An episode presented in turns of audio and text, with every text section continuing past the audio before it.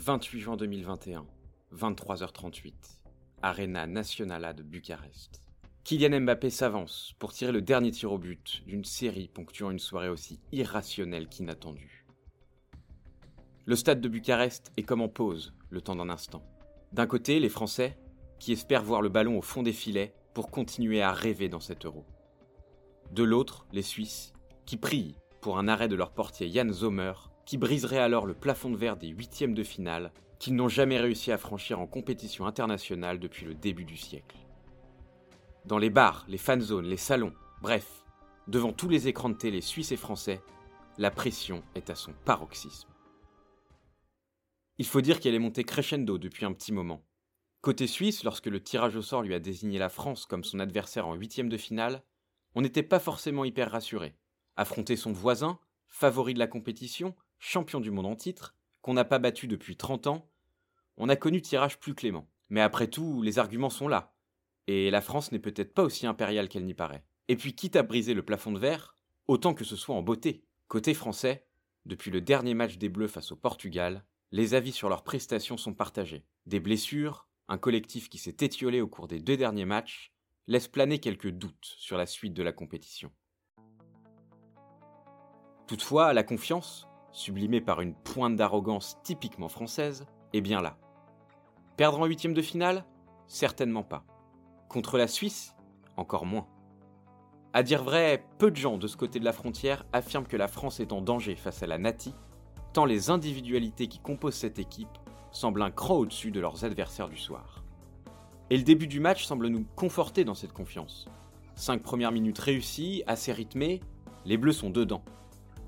Mais petit à petit, les doutes ressurgissent. Et lorsque Seferovic ouvre le score à la 15e minute, tout se complique. Surtout au vu de la demi-heure qui suit. Perdu tactiquement, on ne reconnaît pas nos bleus, sauce Deschamps. À la mi-temps, on se dit même qu'on s'en sort bien, et que ce score de 0-1 est presque flatteur. Il reste une mi-temps pour tout faire basculer, et on sait qu'on l'a déjà fait. Lors de l'Euro 2016 face à l'Irlande, par exemple, ou déjà mené 1-0 en huitième de finale, la bande à Grisou, alors au sommet de son art, avait renversé la vapeur pour se qualifier et filer vers la finale.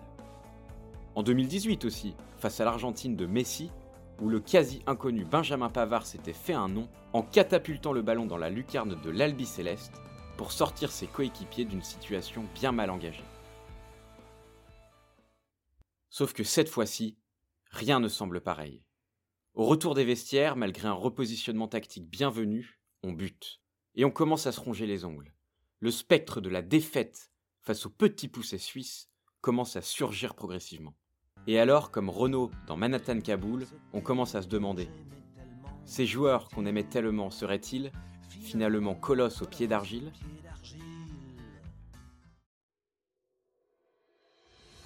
Et puis vint la 55e minute, où le match va basculer dans l'irrationnel.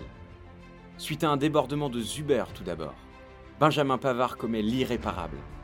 Un tacle mal maîtrisé à l'orée de la surface de réparation, et après quelques secondes de flottement dû à la VAR, le coup près tombe. Penalty pour la Suisse. Penalty. Eh oui. Eh Benjamin Pavard qui s'est laissé prendre, qui s'est jeté sur ce, sur ce crochet. Penalty. Eh oui. Et c'est pour le 2 à 0 pour la Nati. Du côté helvète, on jubile. On sent que l'exploit est proche. Vu ce que montrent les Bleus depuis le début du match, ce penalty est une occasion inespérée de mettre KO leurs voisins. D'autant que cela fait 9 ans que le gardien français Hugo Lloris n'a pas arrêté le moindre penalty en bleu.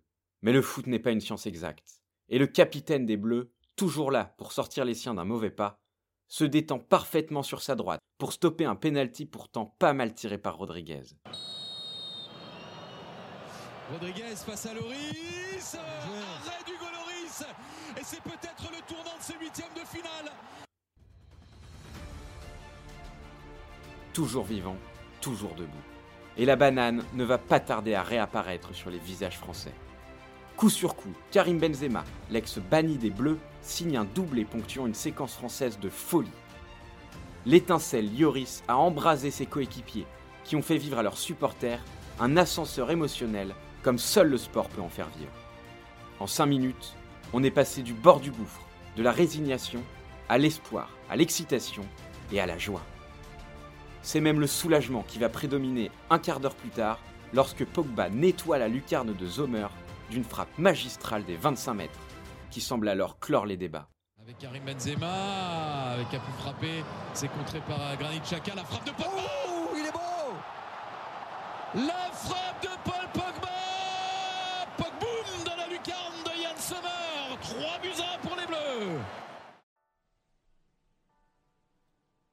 La France a souffert, comme souvent, mais la France va gagner, comme toujours. On sent d'ailleurs les Suisses assommés par ces coups du sort successifs. Passés si proches de l'exploit pour finalement échouer, Rodriguez, le tireur du penalty qui a tout fait basculer, va longtemps repenser à ce moment. Oui mais non. Parce qu'en sport, rien n'est écrit d'avance, l'impensable va se produire. La réduction de l'écart suisse d'abord, à la 81e minute, a plus des allures de barou d'honneur que de véritables retournements de situation. Mais la Nati se met à y croire. Quatre minutes plus tard, un but refusé pour un hors-jeu très limite fait frissonner le stade entier. La peur a changé de camp. L'espoir aussi. Poussés par leurs supporters, dans un scénario Hitchcockien, la Nati va égaliser dans le temps additionnel en voyant les deux équipes en prolongation.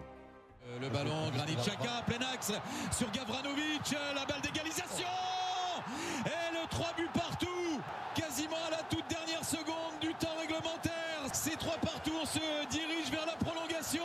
Match complètement fou, il faut pas se relâcher, jamais, jamais, jamais.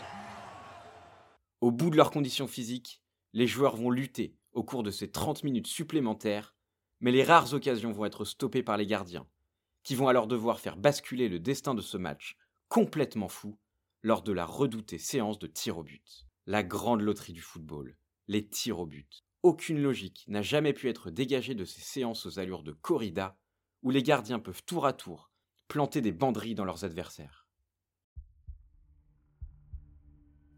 Les Suisses débutent cette séance et marquent. La France répond. Puis la Suisse marque, puis rebelote. 2-2. À chaque fois qu'un joueur s'avance, les supporters des deux équipes s'échangent les émotions. La peur de rater d'un côté, l'espoir d'un raté de l'autre. Puis après chaque but, c'est le soulagement qui s'oppose à la frustration. 3-3, 4-4. Décidément, les équipes ne se quittent pas. 5-4 pour la Suisse. Il ne reste alors qu'un tireur côté français, Kylian Mbappé. La pépite française, 22 ans, qui n'était pas né lors de la dernière victoire française lors d'une séance de tir au but.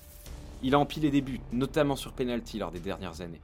Il est devenu une véritable star mondiale du football. Mais ce soir, dans l'arène de Bucarest, le destin en a décidé autrement. Je fais des petits films comme ça. Voilà. C'est fini, l'équipe de France est sortie, les champions du monde sont éliminés par la Suisse. Yann Sommer a fait l'arrêt face à Kylian Mbappé. La Nati, pour la première fois de son histoire, atteint les quarts de finale.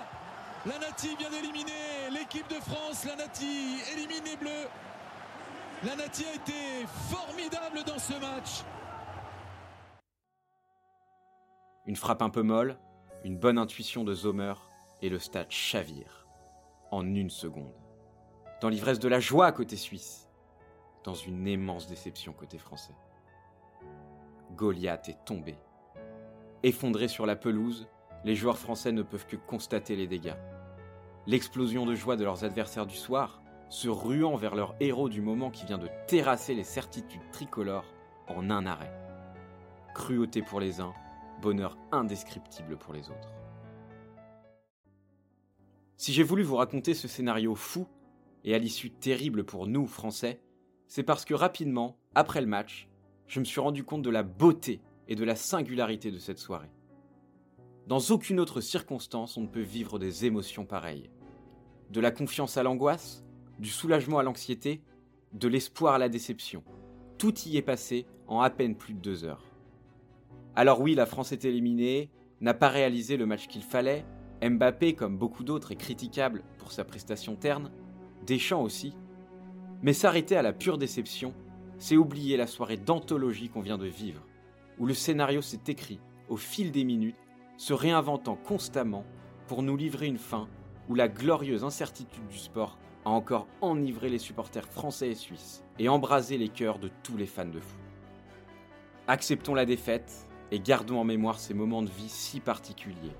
Les victoires futures n'en seront que plus belles et n'oublions pas une chose, le sport, c'est bien.